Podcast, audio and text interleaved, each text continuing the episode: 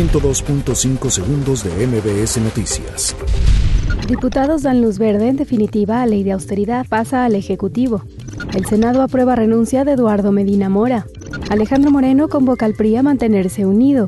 Insiste Ana Guevara en justificar condonación de impuestos. Zoe Robledo asegura que en Guerrero seguirán construyendo la semilla de IMSS Bienestar. Balean taller mecánico en Tabasco, reportan tres fallecidos.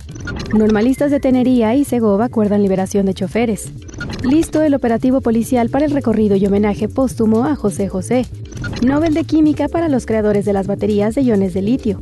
NASA da visto bueno a misión espacial del Instituto Politécnico Nacional. 102.5 segundos de MBS Noticias.